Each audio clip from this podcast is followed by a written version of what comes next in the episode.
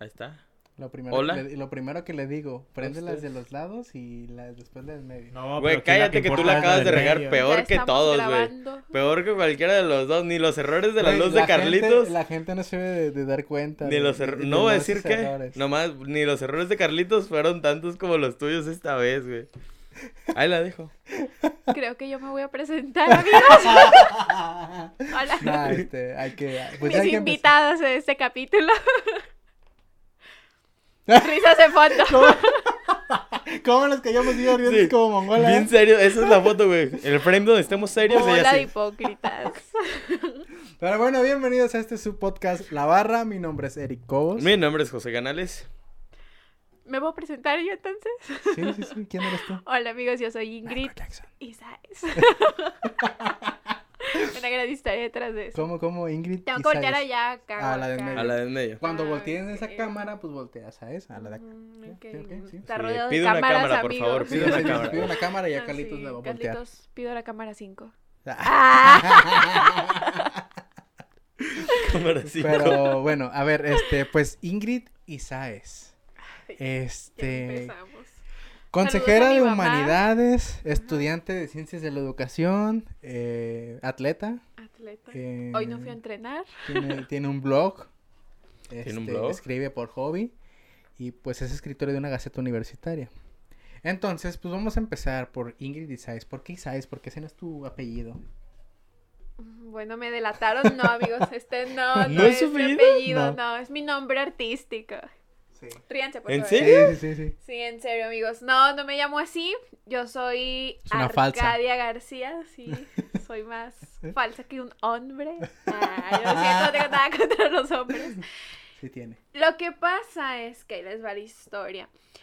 Mi abuelo materno, Ajá. eh, pues me contó que su papá era militar. Entonces su papá era de España y porque venía a combatir, combatir al país, no podía como tal entrar con un nombre eh, ajeno. Entonces ese era Isaes. Eh, viene, se cambia de apellido a García. Y mi abuelo en varias actas es García y en el otro es Isaes. Yo escuché la historia mal, el apellido es Sáenz y yo me puse Isaes en Facebook y en todas las redes. Entonces, hemos buscado así, tú googleas o pones algo en el Face y no hay otro Isaes, o sea, escuché mal la historia.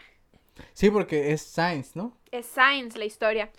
Pero hasta hace tiempo que nos contacta un tío a mí porque me pongo yo así Isaes en Facebook y mi demás familia se pone así Isaes. Y nos busca una persona así que se llamaba Isaes. Entonces él juraba que era nuestro primo. A su madre. Güey, ni te de topo, literal. Primo, si ves esto, no somos primos. ya lo Todo este inventé. tiempo has estado engañado, crack. Imagínate que nunca he encontrado así un ramo familiar, que lo dejaron en un orfanato, Sí, que, güey, que no algo así, mames. tú apellides y sabes, buscando a su familia toda su vida. Y me Y, encontraste. y la primera que ves ahí, de ay, no manches, te No, chicas, no soy. Pero bueno, aquí está la verdadera historia. Ese es de mi familia. Del apellido Isaes. Está chido, ¿no? Tener un nombre artístico. Artístico. Yo por un tiempo como que busqué alguno, pero ninguno me convencía y Sí, mejor era como pues, José Canales y ya, ¿no? Sí, es cierto. O sea, ¿por qué buscar un nombre artístico? Es que es muy común, ¿no?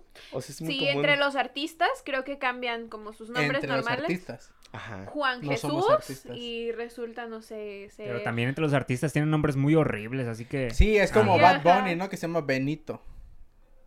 Sí, ¿no? O sea, no sabían eso. Sí, es Benito. Chayanne, Chayanne tiene un nombre bien Bien culerote. culero, güey. Pues Sí. no fuera Chayanne si no se hubiera Que tampoco cambiado Chayanne es un nombre así que tú digas, qué buen nombre. Creo No, que... Pero Chayanne, güey. O sea, Chayanne, güey. es A Chayanne. sus tiempos. Sí, exacto. O sea. Chayanne es Chayanne. O sea, yo creo que Chayanne le hizo bien al nombre, no el nombre le hizo bien a Chayanne. Él Sí, hizo el sí. favor. Ajá. Pero digan Cobos, diga ahí también.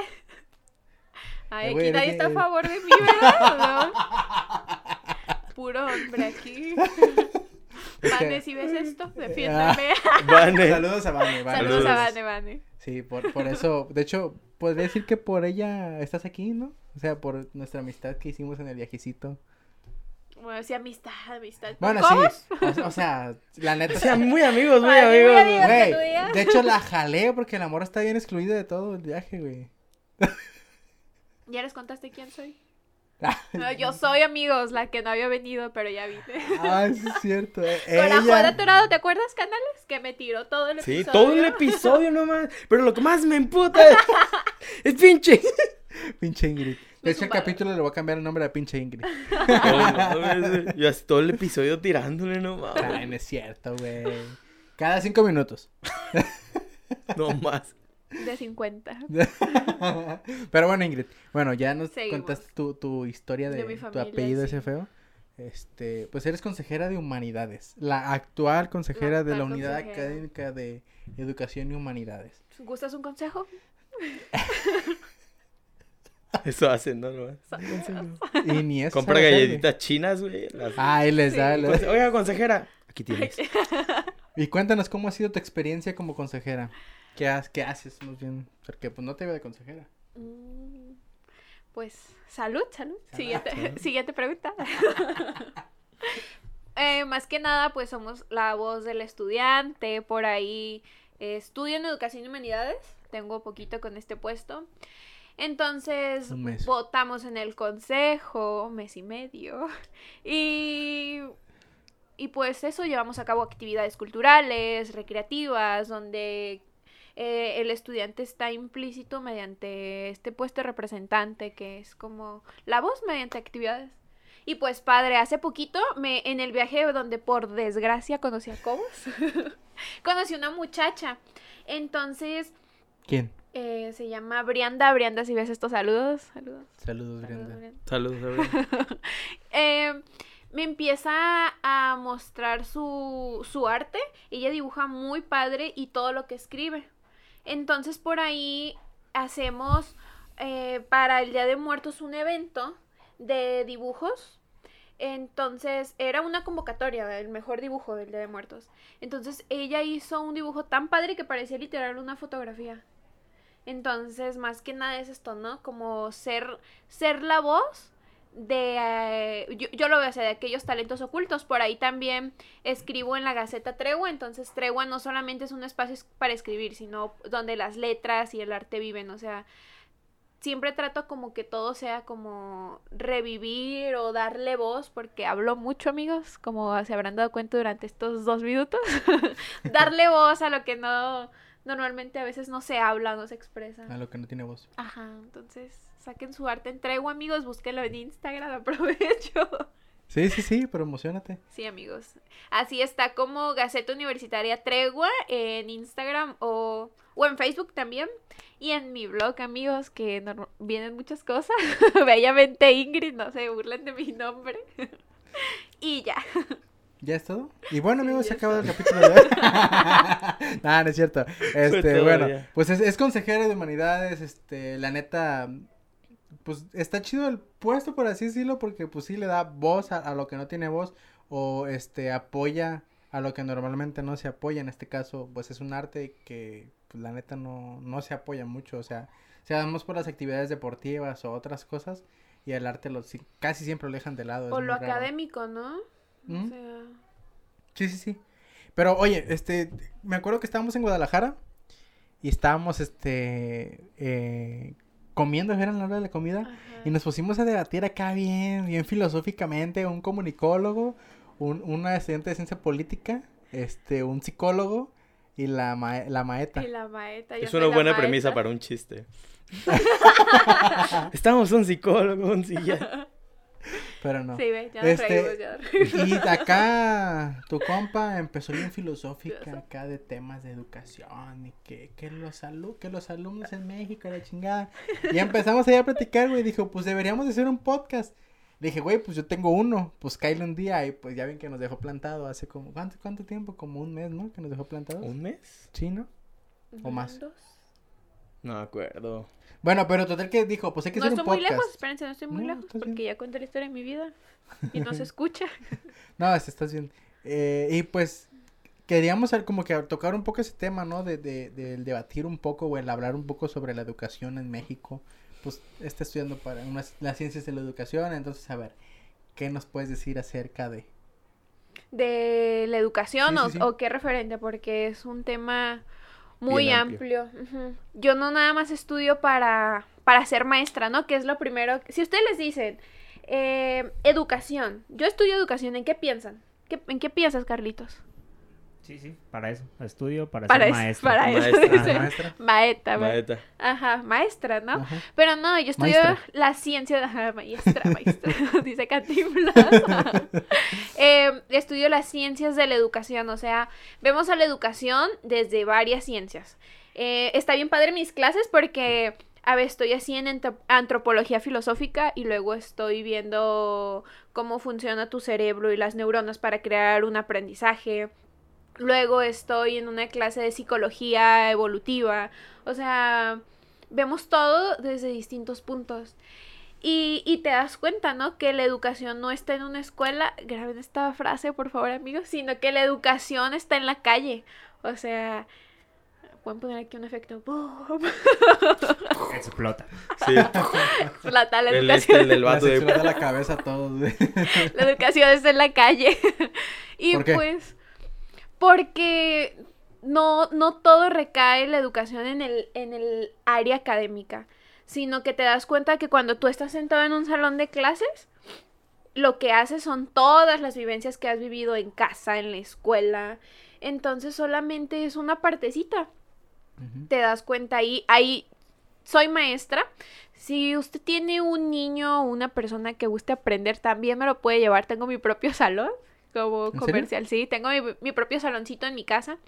Entonces a veces llegan papás y me dicen, mi, así literal, mi niño es muy burro para las matemáticas. En primera no, analizando, ¿no? Que te dicen, mi niño es burro. Ok, ¿y qué es un burro? Es un animal. Entonces, en educación te enseña que tú, ni tú, ni tú, ni yo, o sea, somos burros como tal, o sea, esta parte de decir eres poco inteligente, ¿no? Sino que tenemos distintas inteligencias. Pero ¿qué pasa? Nosotros nos acoplamos a un sistema, el sistema no se acopla a las distintas inteligencias, que es aquí el problema. Por eso la... Te dije, así se Sí. puso el otro día que Así estaban me platicando. puse. Pero es que está chido, güey. Está muy interesante cómo, cómo lo desglosa, cómo te lo, cómo te lo maneja, cómo te lo vende, por así decirlo. Y aparte es cierto, o sea, Sí, es sí, es in- cierto. indiscutiblemente el, el sistema está mal hecho, el sistema educativo está mal hecho, porque aquí, por ejemplo, en México, la mayoría del país odia las matemáticas. ¿Por qué? Porque el sistema está enfocado a que sepas matemáticas. O sea, es como, para empezar, desde el hecho de que se minoriza, se, se hace menos a, a las licenciaturas que a una ingeniería, por ejemplo. ¿no? O algo que tenga que ver con, con ese estilo. Entonces, completamente está como, si no sabes matemáticas, sabes que es burro, es burro, no sabe nada, bla, bla, bla, bla. Pu- puede ser el mejor artista de su edad, Pero es burro. pero es burro porque no sabe matemáticas o algo así, entonces Ahora, está muy mal hablamos de una inteligencia, una inteligencia académica, ¿se dan cuenta? Como, bueno, eres bueno para las matemáticas, pero ¿qué pasa el caso, en el caso cuando tienes un problema en casa? Eh, ¿Dónde queda toda esa inteligencia? O sea, la razón de las matemáticas, yo lo vi en una clase con una maestra de interrelación disciplinar. Saludos, maestra, saludos, saludos, maestra. Saludos a mi maestra de No creo que nos vea, pero interrelaciones. Pero se lo voy a mandar a mi maestra. Le mandé saludos, maestra. Le mandé saludos en un podcast. Un podcast. Me decía, nos decía todo el salón, el por qué estudiamos matemáticas. ¿Por qué estudiamos matemáticas? Hay memes, ¿no? Creo que muchos de los memes que hay en Facebook nos dicen nuestra realidad social y la No, gente... necesitamos Ajá, a veces las personas necesitamos reírnos de nuestras desgracias. Como el mexicano. siempre. El mexicano Como- así es. Quizás, ajá. Entonces, ¿para qué usan las matemáticas ustedes? Porque todos los hemos llevado, ¿no? Sí, sí, sí. Bueno, pues es que, o sea, la- las matemáticas sí son muy importantes. Quieras o no, este, hay mucha ¿Pero gente que dice qué? no lo ocupo. Porque pues son, a fin de cuentas es, un- es una materia en la que pues debes de llevar, este, números. Si tienes dinero, debes de hacer tus cuentas, debes llevar tus finanzas y ves números, ves matemáticas. O sea, los ingenieros pues obviamente ni se diga, calculan cómo, cómo construir una barda y todo. Imagínate si un cálculo sale mal, pues Claro. se cae la mendiga casa, ¿no? Pero sí, no en todo están las matemáticas. O bueno, sí. Es que, sí están bueno, en es, todo, es- ¿no? es raro porque creo yo que el- el- las matemáticas sí son fundamentales para todo. Sí. Y luego también el hecho del pensamiento lógico, que Claro. va de la mano de las matemáticas. O sea, no, no es indispensable, pero sí van de la mano. Porque, por ejemplo, a lo mejor yo ahorita igual y no utilizo tantas las matemáticas, eh, por mi trabajo, por así decirlo, pero utilizo mucho la lógica de que va seguimiento, esto tiene cierta lógica, luego esto va después y van acompañados, ¿no? Entonces, y aparte el hecho de que pues en tu vida diaria manejas dinero y el dinero pues al final de cuentas son números y tienes que, saberlo, ¿no? El hecho de, no sé si sirva también, pero memoria en cuanto a, a- a recordar números, fechas y todo este tipo de cosas, porque hay gente que, por ejemplo, para el cambio, para la feria, no, ni siquiera saben sacar como el restante, todo ese tipo de cosas, de que, ah, te- me hace falta cinco, dame cinco pesos para yo darte tanta Para cantidad. llevarte 10. No saben muchas Ajá. personas ese tipo de cosas y es como, por eso también hace falta en las, las matemáticas, ¿no? Que ahí el detalle es que también se enseña como muy a, eh, ¿cómo decir? Como muy obligatorio y terminas odiando antes que, que tener esa disposición a aprender. ¿no? Entonces sacan un tema bien interesante. Entonces el problema no son las matemáticas, sino la forma en cómo se enseña. Sí. La forma de, de imponer, ¿no? Que es algo que vemos mucho en educación. O sea, ¿es enseñanza? Porque enseñanza es imponer o es aprendizaje. O tú solo eres eh, el constructivista de lo que vas formando y el docente solamente es un mediador. Nos enseñan mucho esta parte como... Que en la universidad ya se maneja así, ¿no? Sí, modelo por competencias desde ahí. Pero realmente lo hacemos. O sea, es- sigue siendo muchas cosas de la educación como una utopía, pero un modelo por competencias y todo lo que esto hablamos delega la responsabilidad de la persona, no en el maestro. O sea, ¿cuántas veces agarramos un libro y digo, ¿sabes qué? Yo voy mal en esta materia, lo agarro y yo Nunca. Nunca ajá, es contado. Ah, si nos vamos a pruebas, mm, a pruebas ya duras, por ejemplo, PISA, un instituto, me parece que es evaluador, no me animo a decir otra cosa que no me acuerdo. sí, da índices súper bajos de, de matemáticas, incluso eh, hace poquito leí que estamos a 40 años de otros países en, En cuanto a educación. educación. y todo ¿por qué? Porque no leemos. Em, de hecho, ya nos retrasamos más por la pandemia. Sí, claro. según eso estábamos como en, en quinto de primaria, ¿no? Creo a nivel educativo como general, por así decirlo, y ahorita pues por pandemia supongo que ya se fue muy, muy abajo. Muy kinder, bajo. Hace poquito un amigo me hacía una pregunta y me dicen, Ingrid, a un niño cuando lo enseñan a admirar una obra de arte, cuando lo enseñan a admirar una pintura, pues, o sea, Nunca. porque no, no está reconocido y eso también es educación. O sea, me llama mucho la atención cuando uno va por las calles de Tepic y hay muy buenos grafitis, ¿están de acuerdo? O sea, y uno normalmente, ¿qué diría? Sí, Ay, este vago. Quizás no está Los en el lugar indicado, pero detrás de eso hay un gran artista, o sea, entonces, eh, como tal, no estamos reconociendo al artista. Ahí, ay, es un tema bien difícil porque el arte creo que está muy menospreciado en todos los sentidos. Claro. Mucho, mucho. Pero lo consumimos demasiado. O sea, todo mundo escucha música, todo mundo ve alguna pintura, todo mundo Películas. quiere cuadros, quiere El artesanías. cine, el cine. del cine, todo mundo. Entonces, pero lo tratan como, ay, no, es este Y es muy que- de. Y es como, por, por ejemplo, el cine, güey. El cine es carísimo, güey. Carísimo.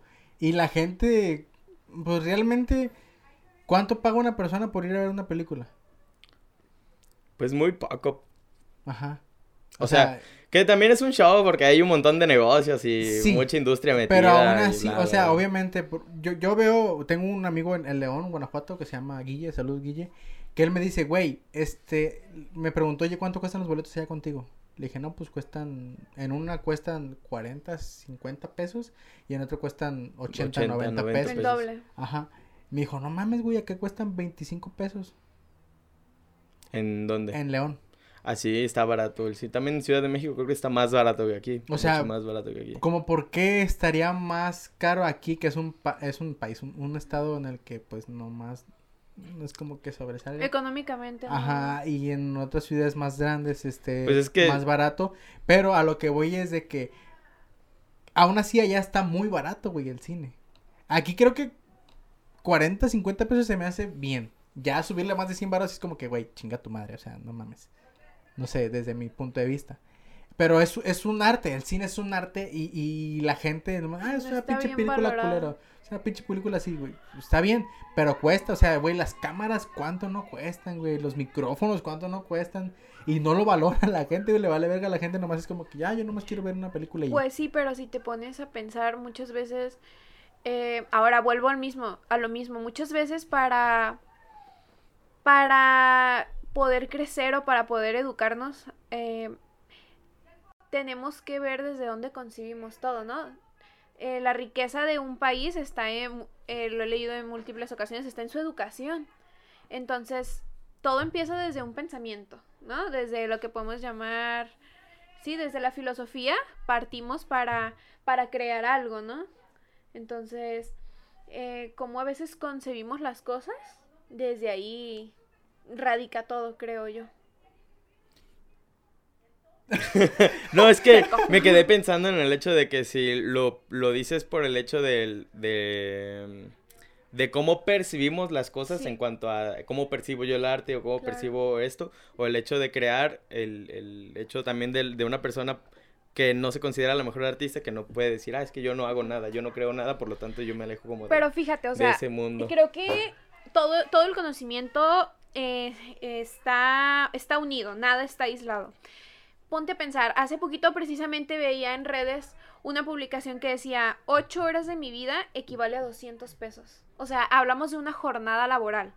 Y que, que si bien te va, ¿no? Sabemos nosotros que el salario mínimo. Entonces, eh, trabajo yo dando clases con niños y a veces es, es desgastante, ¿sabes? No los niños, sino el, traba- el trabajo te desgasta, ¿están de acuerdo? Entonces, Totalmente. estas ocho horas las involucras y llegas a casa a querer comer, a hacer actividades, estudiar. Hay gente que trabaja doble. Entonces, ¿qué espacio hay para el arte? Ahora lo, lo que yo te estoy queriendo decir con esto es que muchas veces el sistema nos envuelve tanto al grado de que no, no hay como este tiempo, ¿no? Este tiempo de disfrute que, que deberíamos de hacer. O sea, que- analizar la educación no solamente es analizar el sistema educativo, sino parte desde un sistema económico, cómo nos manejamos. O sea, la educación como una concepción y como un par de aguas. Me acuerdo mucho del, del, ay, no me acuerdo en qué país es, pero en algún país se supone que tú nomás vas a la escuela, cumples con la escuela y ya no tienes nada más que hacer. O sea, tú haces tu escuela, haces tu tarea, tu trabajo, pero no te llevas algo más que hacer en, en casa, ¿no? Según yo, en la mayoría de los países desarrollados o de primer mundo así se maneja, güey. O sea, es como que, y de hecho incluso van menos horas a la escuela Sí. y lo demás se lo dedican a sus actividades Y- que tengan que hacer o que les guste hacer. Y a eso me refería, o sea, no se da el tiempo para que existan otras cosas dentro del, de, de esto, ¿no? Creo que estamos como muy enfocados a que cumples con tus horas, porque aparte de las horas de la escuela tienes que cumplir con tareas y ya después tienes un tiempo muy corto para divertirte, que realmente lo, lo gastas en cualquier cosa, ¿no? No hay tiempo, o sea, no te das el tiempo como, no sé, no vas a leer más porque en tu escuela ya te obligaron a leer. A leer. Es O no vas a, a- a buscar algo medianamente interesante porque te están obligando a aprenderlo, ¿no? Y el poquito tiempo que te queda prefieres distraerte con videojuegos, con salir a jugar, O dormir. con dormir, descansar. Es que, güey, la neta sí está bien culero eso, porque incluso ya lo habíamos dicho, güey, que está culero que vas a la escuela una jornada de ¿cuántas horas les gusta? ¿Cinco o seis horas? Ocho. Ocho. Ocho. ¿A la escuela? ocho. Sí, bueno, ¿Son ocho? Por eso no Siete completó la horas. universidad en ocho años. Bueno, o sea, siete horas, seis horas Seis, mínimo, ajá. sí. bueno, seis, siete horas. Sales de, es como una jornada laboral, sí, cierto, o sea, es como una jornada laboral. Y sales y vas a tu casa, o sea, sales de la escuela estresado de todas las pinches clases que tuviste y que te, te meten materia tras materia. Pero materia. ama su carrera, ¿eh? Pero, ay. La madre. Este, no, espérate. El, el punto es de que sales de la escuela y te vas a tu casa o te vas incluso gente que trabaja, se va a trabajar y es como que se sales del trabajo 10, 9, 10 de la noche, llegas a tu casa y tienes que hacer tareas porque pues o sea, no hay espacio para hacer tareas o incluso la gente que no tiene trabajo que sale de la escuela va a su casa y ¿qué hace? Hacer tareas. ¿Y cuánto te queda de tiempo para disfrutar, para ir a practicar un deporte, para practicar un, Para socializar. para socializar, güey. Y mucha gente prefiere es como que, güey, ya terminé mis tareas a dormir, a la chingada, porque quiero descansar. Y la neta, la gente en México, no sé si lo noten o no, pero toda la gente se ve cansada, güey. O sea, es como que sus jornadas laborales los absorbe tanto Claro. que ya es como que, güey, pues ya, yo solamente quiero dormir. Yo me acuerdo cuando estaba niño, güey, que decía, no, cuando sea grande, pues yo voy a salir a la chingada. Güey, no salgo de mi casa, güey. Me la paso aquí encerrado o hago tareas o me voy al servicio, prácticas, escuela, o sea, todo. ¿Y cuánto me queda para, para disfrutar, para salir, güey? Pues realmente nada. Y mucha gente, tengo muchos amigos que es como que, güey, no, pues es que hay que salir. No, güey, la neta ando bien cansado. Voy a, prefiero dormir. Porque te absorbe totalmente la escuela o el, el trabajo de escuela o todo.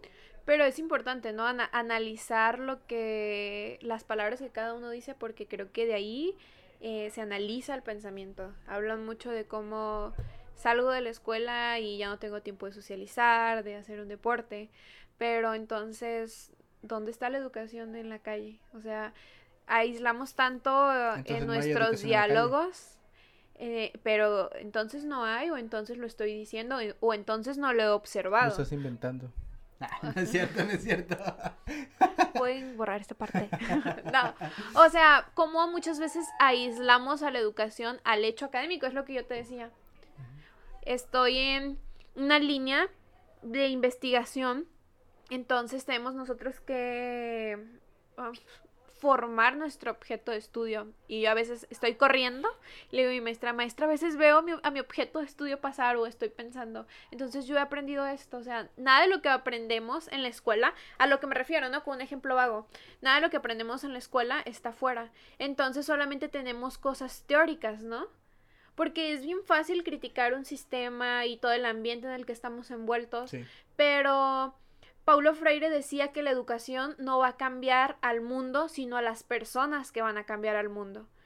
Entonces, si empezamos con nosotros, creo que eso ya es suficiente. Muchas veces somos muy ambiciosos en nuestros pensamientos en primera, en querer cambiar un sistema que tal vez no es lo mejor, pero tuve por ahí una unidad de aprendizaje, ya no se llaman materias, eh, acá eh, en educación.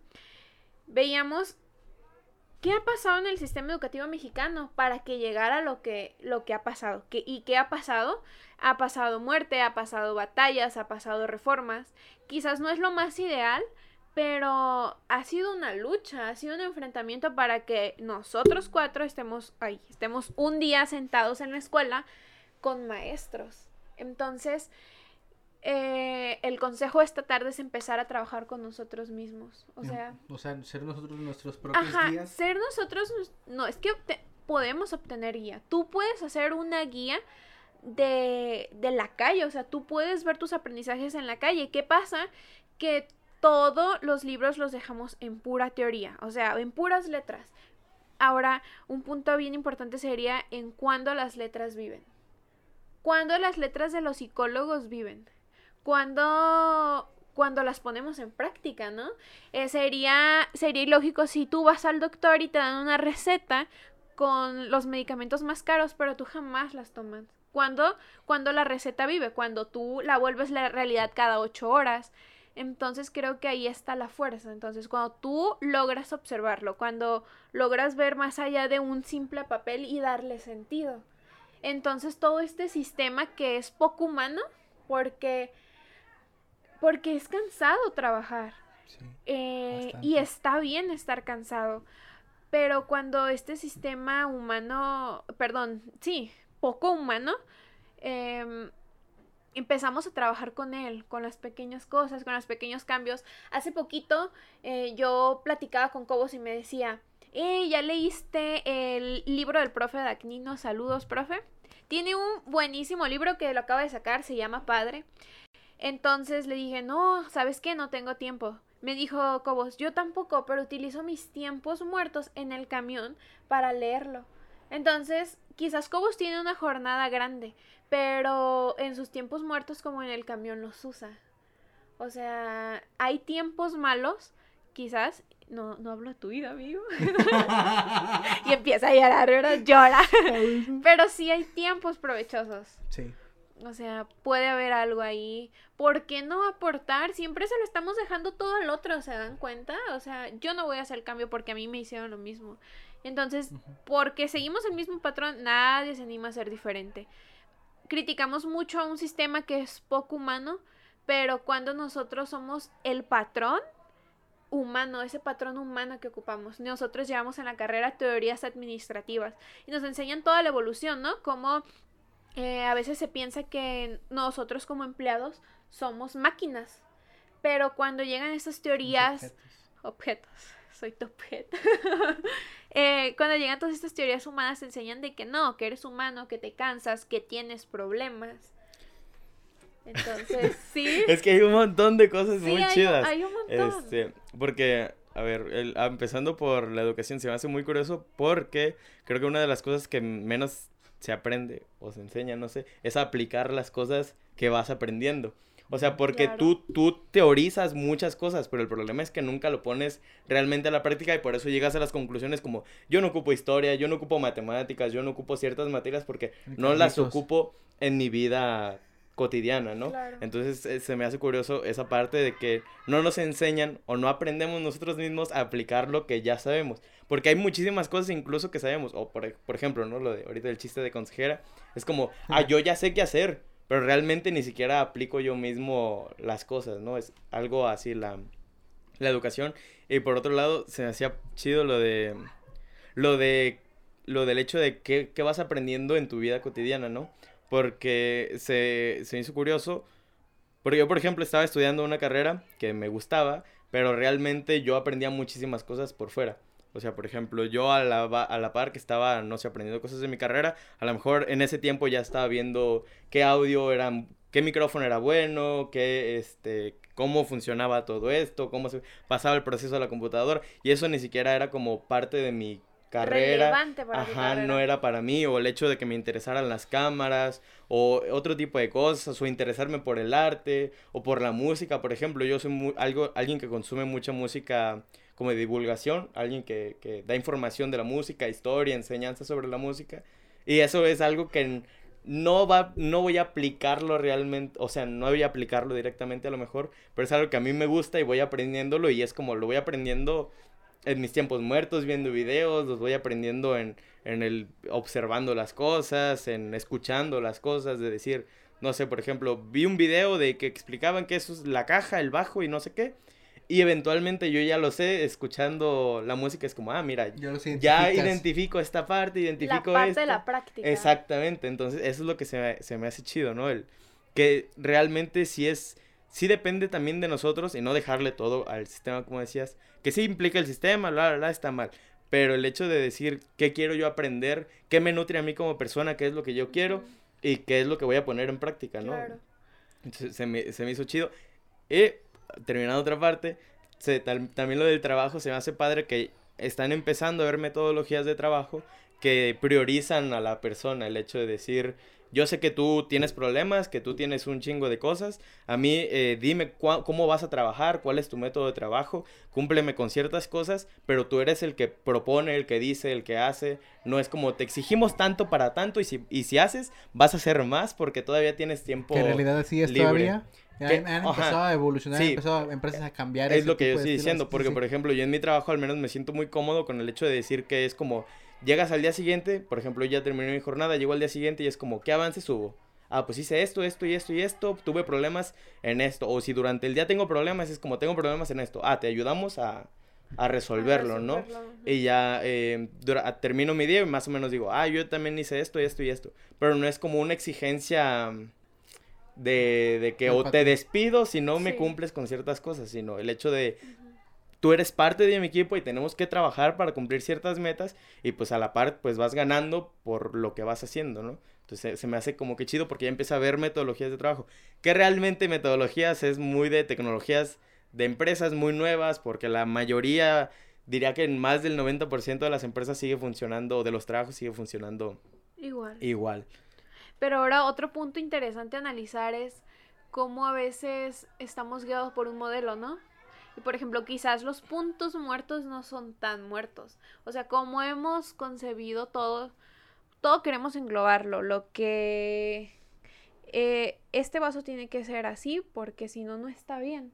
Entonces, como nuestro pensamiento está lleno de estereotipos que al final del día, si tú no los cumples, estás mal para la sociedad, pero estás mal para ti.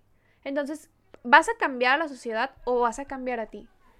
O sea, primero me voy a cambiar yo, ¿no? Porque es bien, es muy difícil cambiar al otro. Entonces yo, yo definiría esto como eh, no seguir un solo modelo, no seguir a los patrones que normalmente estamos acostumbrados. Eh, empezar por una crítica y una reflexión de qué quiero yo, lo que quiero me gusta, Trabajarnos a ajá, nosotros trabajarlos, o sea, Formarnos irnos dando una forma para ya después salir. en- Y eso meramente es educación, o sea, el saber qué quiero. Yo cuando me hicieron la entrevista para entrar a, a educación me decían, ¿y para ti qué es educación en un video? Entonces yo les dije, educación es amor, es transformación, es paz, es arte. O sea, porque creo que es... eh, trasciende, ¿sabes? O sea, no está todo en un solo, en un solo lado, aislado. Entonces sí, es, es mucha reflexión de qué quiero y eso nos saca, nos saca del confort. Este cabrón, todo este pedo, güey. Está, está sí, chido sí, porque hay muchas cosas, por ejemplo, yo creo que el, el hecho de las cosas que aprendes en casa normalmente no las valoras. Como lo que te enseña tu mamá o lo que aprendes con tus papás. El hecho de cómo empiezas a hablar o el hecho de cómo empiezas a leer. Normalmente no aprendes a leer a la escuela, aprendes porque también estás con tus papás. Bueno, por ejemplo, en mi caso puedo decir de que mi mamá decía que yo leía todo lo que estaba en la calle y era como, ay, ¿qué dice eso? ¿Y ¿Qué dice aquí? ¿Qué dice acá? ¿Y qué dice acá? O por ejemplo, que iba yo en las combis, iba repitiendo A, B, C, D, F, G, H, I, J, K y me iba contando los números del 1 al 100, algo así. Mi mamá eso dice. Entonces, que, Sí, le creo. le- que las cosas se van aprendiendo también fuera de, de la escuela, o sea, no Sí, necesariamente. Y muchas veces no valoramos ese tipo de aprendizajes, no sé, como el, el hecho de valorar un arte o algo así, definitivamente no lo aprendes en la escuela, pero normalmente lo aprendes fuera y ese tipo de cosas las aplicas o las puedes Pues aplicar, bien. ¿no? Si a ti te gustan, entonces eso está como... Carlitos, ¿tú qué opinas, Carlitos? Porque está muy calladito, Carlitos. ¿Qué, güey? ¿Qué, güey? ¿Qué, güey? Estudia. Tú sigue, tú sigue, Estudia, tú sigue en tu charla. No, güey, sí es interesante porque ahí no les dije que yo tenía un chingo de tarea, güey. Sí. Sí, pues no hice nada, güey. Mejor me salí, o sea, me- no, mejor me salí y pues te- tengo, último, este año he, he empezado a leer mucho, bueno, no mucho. Bueno, para mí es mucho porque antes no leía nada. Y pues la, la verdad mejor decidí salirme, me fui a un kiosquito ahí y me puse a leer. La neta, en lugar de hacerle mi tarea, güey, dije, no, no me voy a hacer mi tarea, no me voy a estresar por algo que, que no, no, Y no luego- merece mi estrés, güey. Mejor me puse a hacer, A hacer- a leer. Merece. Y se, y se estresa leyendo porque mataron a un personaje en el libro. Pero se me hace curioso porque últimamente está como la imagen esta de que ya me cansé de la universidad, bla, bla, bla. Güey, y el hecho de que valoran más que cumplas con algo a que aprendas realmente algo, ¿no? Y más ahorita más. en pandemia, que es como, cúmpleme con todos los trabajos, a mí Y no me importa si aprendiste, pero tú vete a la Es siguiente que materia. ese es el problema en pandemia, que realmente pues estás aprendiendo tú solo, porque te, solo te dan los contenidos y ya. Es como, güey, pues si yo quiero aprender, pues yo, Puedo yo aprender, solito ¿o? voy a ir a buscar información ajá. a donde yo quiera. No, tu PDF, Tu todo PDF todo de infestado de, como puro mil texto, hojas, ajá, De mil Wikipedia. hojas de PDF, sin ejemplos, Mm. porque son sin Pues pura lectura, güey. La neta está muy cansado. Y entonces volvemos a lo mismo, ¿no? O sea, La ¿qué me están la diciendo? educadora. La La educadora. maeta, la la maeta. maeta, la maeta. Ya vene, por favor. Ya, quiero ya, la, ya, la, ya, la, ya la hicimos enojar, güey. Ya me hicieron enojar. O sea, volvemos a lo mismo. Entonces, ocupamos que alguien esté detrás de nosotros. En realidad, ocupamos instrucciones. O sea, en realidad no estás enamorado de lo que te gusta hacer o qué quieres hacer. O sea, tiene que ser lo suficientemente fuerte que alguien nos esté diciendo el haz esto y luego después. Tiene que haber una, una metodología. O sea, creo que nuestro cerebro eh, tiene la suficiente capacidad como para razonar, como para crear. Pero ¿qué, pa- qué pasa? A veces no somos lo suficientemente autodidactas, ¿no? O sea, No somos autodidactas. pero podemos empezar, Podemos, o claro que ¿qué sí. Y en ese momento hacer? desaparecen los maestros. Mm, no. No necesariamente, no necesariamente. Yo creo no, que sí. porque sí se necesita un guía, o sea, porque... obviamente se necesita Ajá. alguien que te dé unas instrucciones o que te, que te dé como que una guía para que, ah, mira, investiga por este lado. Es como Porque es la realidad, un así se mediador. maneja, Un así se maneja, Como un güey. mediador. Güey, ajá. en el CONA es como que, güey, este, vas a hacer esto. Un circuito, no sé si vas a hacer un circuito. ¿Cómo lo voy a hacer? No sé. Es como que, güey, eres mi maestro. Y es cuando ya aprendes de que ya son otros, ya, ya no va a ser la misma enseñanza de, de la secundaria que te, te decía, ah, mira, esto se hace así, se hace así, se hace así. Llega, bueno, yo, cuando llega el CONA es como que vas a hacer un circuito y ¿cómo lo vas a hacer? Ah, pues tú sabes cómo lo vas a hacer. Yo no te voy a enseñar, yo te puedo dar consejos o te puedo decir qué puedes utilizar, pero tú ármalo. Sí, principalmente porque ya habíamos tenido la teoría un, un Antes. semestre, ajá, un semestre antes. Ajá, entonces eso voy. Pero también se trata de tratos humanos, ¿sabes? Porque a veces estamos acostumbrados al maestro regañón, a estate, callado y sentado todo este tiempo. Pero, por ejemplo, a un niño no lo puedes mantener callado una hora. Un niño te aguanta 20 minutos y sentado, quién sabe. Entonces, este, volvemos lo mismo, al factor humano. O sea, también el del otro lado está enojado, también el del otro lado está pasando algo personalmente. A lo que les trato de decir es que nada está aislado. O sea, muchas veces dicen, es que cuando yo llego al salón, yo soy la maestra y tú eres el alumno y los problemas están afuera. No, no es cierto, porque si tú, eh, si te golpearon en tu casa, tu golpe no se queda afuera. Si papá, mamá acaba de, con esta pandemia, mm, eh, se pensaba mucho en el regreso en, en clases en el Estado de México porque muchos niños se habían quedado sin papá y mamá tu papá y mamá, la muerte de tu papá y de tu mamá se quedó fuera del salón de clases. A lo que me refiero es que e, es imposible dejar eso. Si tu ex te rompió, o sea, no, no vas a estar muy feliz en clases. Entonces, ¿qué pasa? Es una concientización de yo como maestro te conozco a ti, pero no, o sea, a veces el maestro... No, oye, no es así. Ajá, Eso es, eso es el ideal. ese es el Es ideal. la utopía de, de, de, de lo mejor de un docente. Pero, ¿qué pasa? Que no existe es- es- ese buen maestro. Sí, o sea, no digo que todos sean unas mierdas. No, no, no. Hay maestros muy buenos y que siempre están contigo. Yo le agradezco tanto, por ejemplo, a la maestra Elaine, güey. No sé si te tocó clases. Güey, esa maestra, saludos maestra. Se, mete tanto e- e- en, en el grupo que si tienes problemas, güey, ella te ayuda. Y es, es de las pocas maestras ahí en sociales que hace eso. La mayoría de los maestros entrega maestro, pasaste. Y ya. Y es que eso está chido, que, que eso es como el ideal de un, de un maestro, de un educador, Claro. que, que, que, que creo que todos deberíamos de tener para, igual y México sería un país mejor, igual y no, no lo sé. Pero eso, eso que dice tiene mucha razón. Sí, No o sea, si empezamos eh, en la práctica personal, creo que podemos cambiar.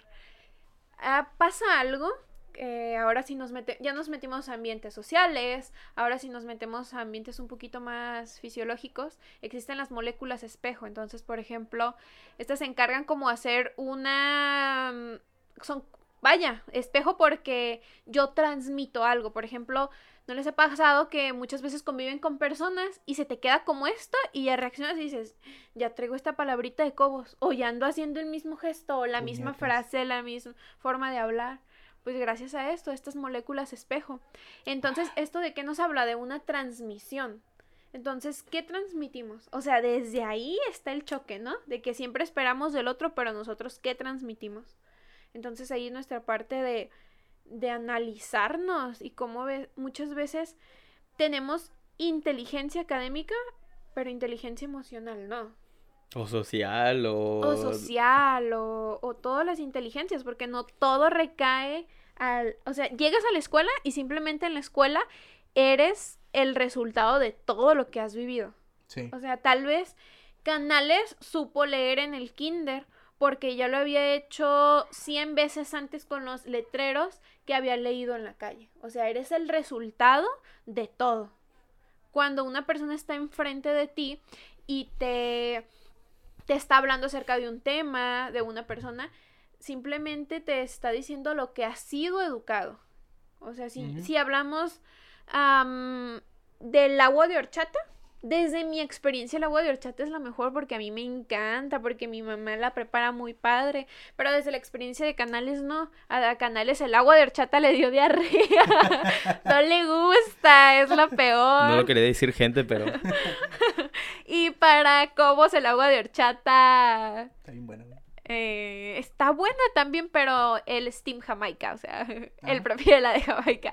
A, a eso es educación. Lo que he vivido, cómo lo transmito. Ahora, me muchas veces recaemos lo mismo. em, es que mi historia ha sido bien triste. O sea, cu- cuántas per- cuántas historias desgarradoras de personas que no la han pasado chido. Creo que todos. Creo, creo que todos, pero creo que hay unas personas que estamos más jodidas que otras, ¿no? O sea, que, que hemos pasado Y luego, cosas más es otra cosa, porque también el hecho de la inteligencia emocional Claro. habla mucho de eso, ¿no? Hace días platicando con amigos, estaba así como, bueno, es que yo paso por ciertos problemas, pero de algún modo trato de buscar soluciones o trato de, a lo mejor... privilegio. No, es que e- es, es a lo que me refiero, o sea, porque hay personas que a, a lo mejor puedes poner a las dos personas en el mismo problema, exactamente el mismo problema, pero una persona puede tomar el, problema muy diferente a como lo toma otra. Alguien a lo mejor Todas puede entrar en diferente. crisis totalmente y alguien puede solucionarlo a una semana o dos días, eh, tres días, lo que sea, ¿no? Entonces, a eso me refería con, con el hecho de que es, es súper diferente cómo también las personas con la inteligencia emocional, pues captamos y recibimos todas esas cosas y cómo reaccionamos ante ese tipo de situaciones. Claro. Entonces sí, eh, parte mucho... La barra filosófica. La barra, mira, ay, sí, nuevo nombre. La barra Innovando filosófica. Parte mucho de, de reconocer, ¿no? En primera, ¿cómo, ¿cuánto nos cuesta esta parte de cuando nos presentamos ante las personas? Siempre queremos ser los mejores, siempre queremos ser protagonista, pero ¿cuánto nos cuesta? Sí, no, pero ¿cuánto nos cuesta decir? A mí también me pasa, o yo también lo he pasado, o sea, vuelvo a lo mismo, este factor humano.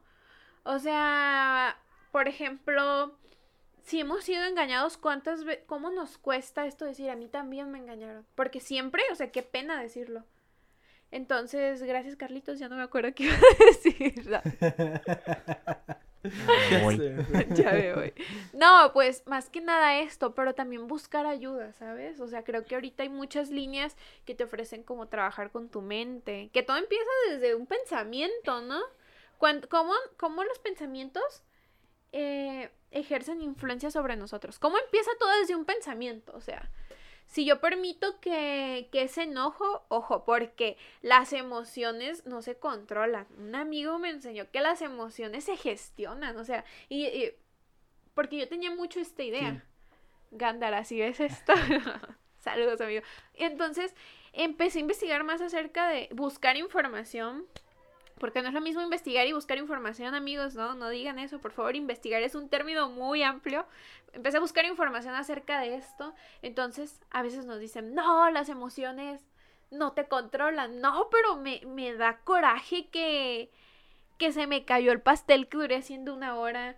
Me da coraje de que me cancelaron y ya estaba lista. Como o sea, Ingrid nos canceló.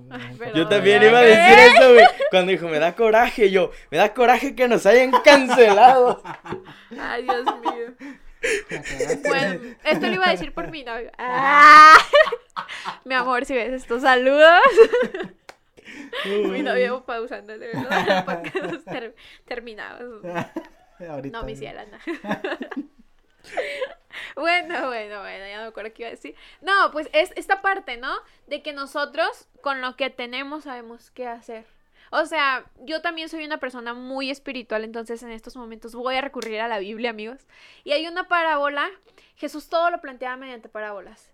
Entonces, se las voy a parafrasear. Decía que la parábola de los talentos.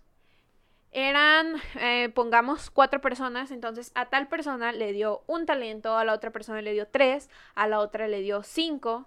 Bueno, pongamos, son tres personas ahí. Entonces, eh, ellas desarrollaron ¿El su cuarto? talento. El, el cuarto no existe en esta historia. ok, eran tres personas, a una se le dio un talento, a la otra tres y a la otra cinco. Entonces, eh, una de ellas lo, lo, lo desarrollaron en- y una no lo desarrolló y las otras dos sí. El que tenía con un talento se quedó con un talento y las demás, las demás no. Entonces, ¿esto qué nos habla? O sea, que nosotros con lo que tenemos, con lo mucho lo poco que tenemos, podemos hacer algo. O sea, podemos no desarrollar algo o algo. no hacer algo. Por ejemplo, tú hace rato decías la importancia de la historia de México. Muchos de los presidentes nos enseñan la historia, que la historia es la ciencia menos exacta. ¿Por qué? Porque va de boca en boca, entonces no sabemos si es real. Em, la historia de México nos enseña cómo la mayoría de nuestros presidentes fueron de cuna humilde, pero llegaron a ser presidentes de México. Entonces tuvieron que desarrollar ese poco que tenían. Como tenemos muchos ejemplos de personas que se autosuperan y no tenían lo que hoy tienen. Muchos empresarios, o sea, te invitan a hacer con lo poco que tú tienes mucho, o sea, más. ¿Sí me entiendes? Pero todo parte desde un ideal. O sea, lo que trato de decir es que no está mal estar mal, pero sí puedes hacer algo con eso para mejorar. Es, es un show. Porque ahorita que dijiste lo de las historias, me acordé Si se también. dan cuenta que canales para, para canales todo es un show. Es que es, es un tema, güey, es un tema súper amplio porque, por ejemplo, Claro. lo de lo de la historia, por ejemplo, se me hizo interesante porque la historia está contada por los ganadores. Sí. O sea, la historia nunca va a estar correcta hasta que se rectifique a todos los que perdieron. El- quedó la historia, por ejemplo, el hecho de, de los presidentes, de un chingo de cosas, que un montón de personas que ni siquiera llegaron o quedaron ahí en el olvido. Güey, el hecho de que para nada existen estos héroes patrióticos, Sí, porque también... hay personajes que eh, no salen en la historia, que fueron más importantes que los que tenemos en la historia. Entonces, hay un chingo de cosas. Y luego el hecho de, por ejemplo, cómo se va formando la misma sociedad con base en la historia. eh, supongamos Estados Unidos, que incluso cuando formaron su pinche acta de, de, de- de- de Estados Unidos, que ni siquiera incluían a los negros como personas en su acta. Entonces, Claro. eh, a las mujeres también se les decía que no valía. O sea, todo este tipo de cosas. Y la historia, o sea, es que es un, un buen por eso digo que es un show, porque hay, el, de ahí el tema se extiende un chingo. Y aparte, por lo, lo último que se dijo de, de que también hay maneras de sobresalir con lo que uno tiene, sí es cierto, pero por eso también como retomaba la parte del, de la importancia de la educación emocional, porque una persona que a lo mejor tiene todas las posibilidades no va a dar lo mismo que a lo mejor alguien que está bien, no sé, eh, cimentado en cuanto a sus metas, su educación emocional y eso, porque a lo mejor alguien tiene los mismos problemas a la mitad y alguien ya se quedó en, eh, pues en ese camino, ¿no? Porque no pudo lograrlo y, y demás. Es Sí. un show. Sí, sí, sí, completamente. Existe algo que se llama Agenda 2030, Objetivos de Desarrollo Sustentable. Entonces son 17 objetivos que los van a desarrollar los países que están, am, están vaya, vaya la redundancia, de acuerdo con este acuerdo. Y los demás países eh, del... Los demás países eh, también pueden como entrar en esto. Total, el punto es que uno de estos es erradicar la pobreza. Y te das cuenta que la pobreza, tú nada más piensas en pobreza y ¿qué piensas en pobreza? Dinero. Ajá, dinero. ¿Qué más piensas en pobreza? Uy, educación. Educación. Puedes Uy. bajarle, puedes bajar. ¿Sí puedo contestar? ¿O te lo paso? ¿Quieres contestar? A ver, Sí. déjame contestar. bueno, este, Ingrid contestando. Voy a contestar. en- en. Cortas esta parte. un podcast. Yo me voy a ir. ¿Ya está grabando? Sí, ya. Ya. Otra vez. Ya. Sí, Saludos. Es que, pues, este... Saludos. ¿Cómo nunca se Ah, cortó, sí, güey? es cierto, esa se va a quedar. Pues. Este, Y ya, ¿no? que me quedé. Ya. Ya, Pues ya, ya a me ¿Cu- voy. ¿Cuánto, cuánto llevamos? ca- 51, A güey. su madre. Y que bien cortito. Sí, Eh, es muy amplio, pero educación es uno mismo, es reflexión, no, no es tanto, o sea, si nos podemos ir a una todos. educación somos todos. Es todo. Gracias. Oye, oye, este, ya como, pues, para ir cerrando un poco de... de- Está de- bien chido el tema. Sí, Sí, verdad. está bien padre, güey, por este, ella me dijo, hay que hacer un podcast, que hay una, hay un, hay algo pendiente ahí que según ella quería que hiciéramos un podcast allá en la universidad, pero pues, sí, sí, sí, pero es compa nomás ¿verdad? muchas cosas. pero pues a ver, un poquito de lo que eres atleta, o sea, entrenas para el atletismo, vaya, Sí. por correr. Sí, atletismo correr, Sí, sí, será pues, pensó. pues, sí, güey. Corre, güey. saltas. Sí. obstáculos. No, no Brinca. salta, ni, ni eso, nomás corre, pero pues a ver. Le pasas Pues, algo a alguien. Mm, está bien cura esta historia porque me operaron de las muelas del juicio. Entonces yo hacía gym. Eh, me dice mi dentista, ¿sabes qué? No vas a poder levantar pesas en un tiempo porque mi operación fue muy complicada. En eso soy complicada, hasta en las muelas. Levantas el-. Levantando la botella. Pero el- Sí, las, ¿cómo se llaman? Las, las suturas se te puede Se te por la pueden presión, güey. Sí, sí, por eso. Entonces mi papá es atleta, mi papá corría maratones y mi hermana empieza a hacer velocidad. Me dice, ay, ¿sabes qué? Pero sí puedes correr. Me invitan a atletismo. Yo estaba pasando un proceso muy difícil de mi vida, entonces en atletismo pues es un montón. Eh, en el equipo somos muchos. Saludos a mis amigos de atletismo, los amo. Yo siento que mis amigos de atletismo y que hay personas en ciertas etapas de tu vida que te salvan, ¿sabes? Que, que llegan a enseñarte algo. Y mis amigas de atletismo, eso fueron y eso son. Em, tenemos varias edades, varias pruebas y varias metas. O sea, en serio, vean una prueba de los ballistas. O sea, en serio, es mucha mentalidad detrás de, de un deporte. Me invitan y me... Yo daba mis aptitudes a- para velocidad, empiezo a hacer 200 metros y no saben, o sea, qué hay detrás de una carrera. El- empecé mucho con esto de la coordinación. Es triste ver cómo actualmente nuestra pista de la UAN está por ser arreglada, Ay, pero yo ayer compartí una, una historia, no sé qué es más feo, si caer en un pozo de la pista Sí. o un- en un pozo de presión. Ya la van a arreglar, gracias. Pero como a veces en lugar de invertir en esos espacios, invertimos en otras cosas.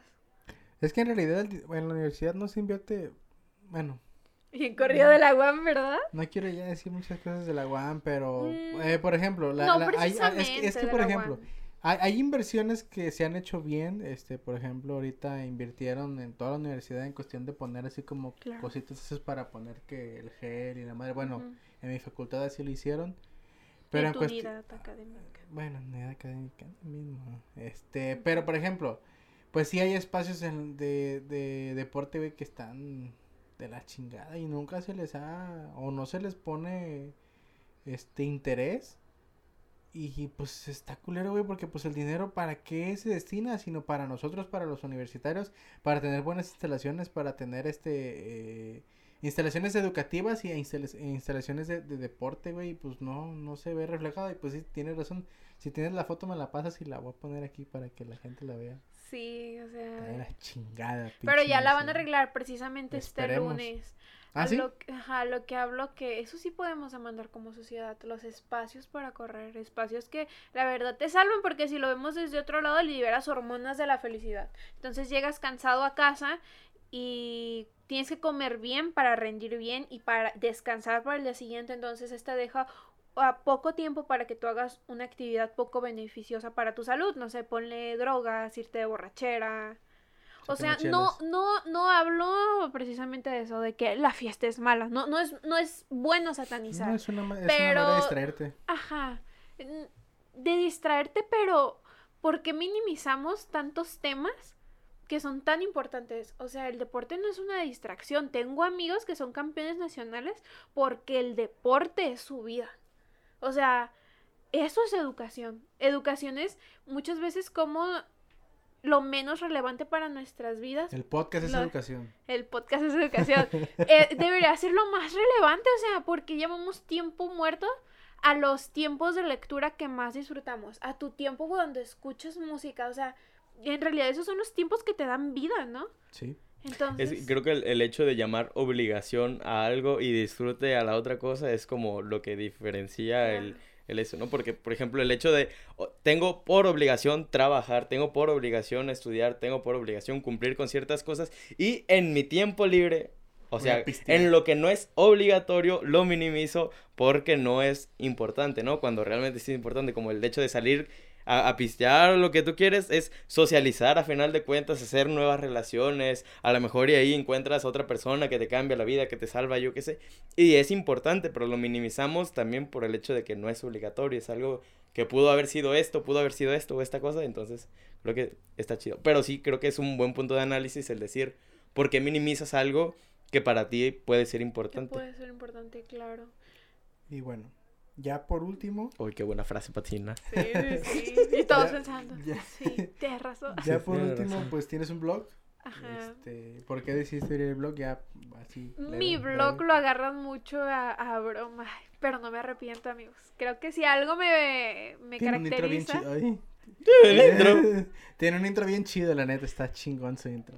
eh, creo que si algo me caracteriza es tener poca vergüenza. Sí, Sí, sí, sí, mi mamá sí, siempre me ha dicho. Entonces, Totalmente. le pongo a mi, no, a mi nombre, a mi nombre, así le pongo mi nombre. no. Le pongo a mi blog Bellamente Ingrid. Entonces todo, ay, fea. bellamente, ya todo. Dios mío, qué bueno, qué bueno, ¿qué le vamos a No, o hacer? sea, o sea, es, es, es como Em, decir, no, es un decir. Sí, bueno, a. Pégale. Sí lo aventando de aquí afuera, sí se le reinicia todo el cassette.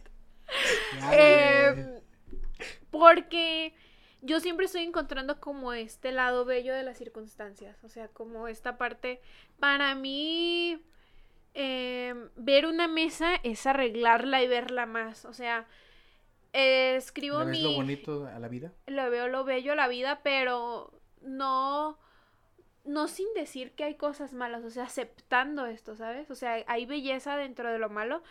Eh, abro el blog en un momento muy difícil de mi vida. Entonces, como a Me veces... sentía fea y, Me sentía fea. y lo abrí. Y lo abrí, entonces dije, soy bella. No, chico. Este, como a veces, eh, por pena no nos atrevemos a hacer nosotros, ¿sabes? Porque a veces me decían, ay, es que eres muy cursi, pero la amiga cursi era la que les estaba ayudando en los momentos más angustiosos. Entonces es una manera de decir, eh, es una subjetividad, una subjetividad es tu punto de vista, es una subjetividad trabajada. Entonces, yo en mi blog hablo de todo. O sea, un día estoy subiendo una frase, otro día estoy subiendo una foto, porque no limito nada. O sea, encuentro en todo, todo, un poco de todo. Hablo de Dios, este tema de espiritualidad, pero no solamente cuido como mi, mi subjetividad, sino también la del otro. O sea, le doy, le doy partida también a lo que no estoy de acuerdo. Es como no nada más analizar mi punto, ajá, incluir, tratando de ser inclusiva porque, chico, ese es otro tema muy bueno, la inclusividad, ¿eh? Sí. ¿Cuánto llevamos, canales? 59 minutos. 59 minutos. Hay un minuto para ya, cerrar. ya es momento de cerrar. ¿Qué Ya, es- la neta, eh, qué ¿Qué capítulo tan más interesante. ahora? Se me, han, se me han ocurrido varios nombres. A ver cuál se queda para el episodio de hoy. Bueno, de, eh, para este episodio. Bellamente Ingrid. Bellamente Ingrid. ¿Y cómo se la creo? No, Bueno, como ustedes deciden. Ah. Y todos, no, no. Oye, pero Ingrid, muchísimas gracias por, por venir, por no cancelarnos esta vez. Este, Dios mío. ¿cómo, cómo te la pasaste? ¿Qué tal te, te parece nuestro podcast? Bien. Porque no, llegó y criticando, no sé, ay, qué pinche lugar bien fea y la chingada. Nah, no es cierto, no es cierto. Espejismo, es lo mismo que. No, pues gracias amigos por tomarme en cuenta. Qué importantes son estos espacios. Y felicidades porque creo que vuelvo a lo mismo con lo que empezaba. Casi nadie se anima a hablar. Casi nadie se anima a preguntarle al otro. Me gustaba mucho que Cobos decía, no, a- hace tiempo tuvimos a un barbero. O sea, qué, qué Saludos, padre. Saludos. Saludos. Un corte gratis, dice. que ya Sí. nos dio un corte gratis. se le Sí, cortó el Ay, sí, a mí me cortó el, el cabello. el pelo. Ay. Qué importantes son esos espacios donde demos esta inclusividad a todo, decir el otro es importante. Se siente bien padre que, que te tomen en cuenta. O sea, felicidades por esto, que la barra siga creciendo. Me, Gracias. me gustaba mucho como decía, empezamos con un micrófono y ahora tenemos más equipo. Qué padre. Em, que no limiten esto a un cuarto, que un cuarto mediante el internet salga. Esto es educación. O sea, lo que ustedes hablan es educar. Les dije, la barra es educación. Ay, así se va a llamar, la barra es educación. Esto es educación, o sea, nosotros siempre vuelvo a decir lo mismo. Esto quizás es informal, pero no termina de. Ustedes quizás aprendieron Quizás cosas. con este video alguien que no aprenda saben. algo. Aprende algo, algo, vaya con una sea, reflexión. Tú lo que acabas de compartir, nosotros no lo sabíamos. Ni viceversa. Entonces, siempre estamos en, con, en continuo aprendizaje y qué bueno que, que puedan a- abrir estos espacios. Pues gracias, amigos. No, gracias a ti por venir. Gracias a ti por venir, Un por placer, un gusto. Espero y les guste a toda la gente. Y ya, pues nada más. y la este, gente, no. La gente. Ya nos ven los dislikes. sí. Este, Bye. Ya, pues nomás que nos digas tus redes sociales. Aquí les vamos a poner abajito. No las doy. ay, no es cierto. Bueno, pues bueno. las Se redes acabó sociales- la- To- todas las redes las dio durante el episodio. le- Ey, le- todas. sí, No pero pues ya para ponerlas porque yo voy a ponerlas Ajá. a cada Muy rato. bien, amigos. Pues yo me encuentro en redes sociales como Ingrid La Isaes, falsa. la verdadera. como Ingrid Isaes, Ingrid John bajo Arcadia.g. Puedo checarlo en mi teléfono. Sí. Amigos, es que, espérense. Voy a volver a dar este comercial. No te van a seguirnos en Instagram, bajo guion bajo la barra podcast. Ya, ya, aquí está. Ingrid Isaes en Facebook, Ingrid-A.g en Instagram. Eh, me pueden encontrar en las otras páginas Tregua-Gaceta, asimismo en Bellamente Ingrid, Bellamente-Ingrid en blog en Instagram. Instagram. Entonces, por ahí estamos. ¿Y ya? ¿Son Bellamente Ingrid y Tregua, sí. Son todas con esas. Vienen cosas interesantes también para mis redes. todas? Ojalá lo cumplas porque aquí lo que se dice en la Lo que barra se dice se cumple. Y está comprobado, ¿eh? Sí, amigos. Bien. un poquito Entonces de esperen un progreso. en- Campeón 2022. Chivas campeón 2022. Los Pumas van a ser campeones este año, compa. Este, pero bueno, ya nomás para terminar, pues nomás que nos sigan en, en, en nuestras redes sociales. Estamos como La Barra en Facebook, en YouTube y en Spotify. Y en Instagram como guion bajo La Barra Podcast ahí para que nos den un follow. Y esperamos si les guste este contenido. Y nos vemos en la próxima. Hasta Bye. luego. Bye. Adiós, Adiós. amigos. Noches. Edúquense, amigos. Buenas La educación está en la O calle. buenos días o buenas tardes. Buenas noches. Hasta luego. Buenas madrugadas.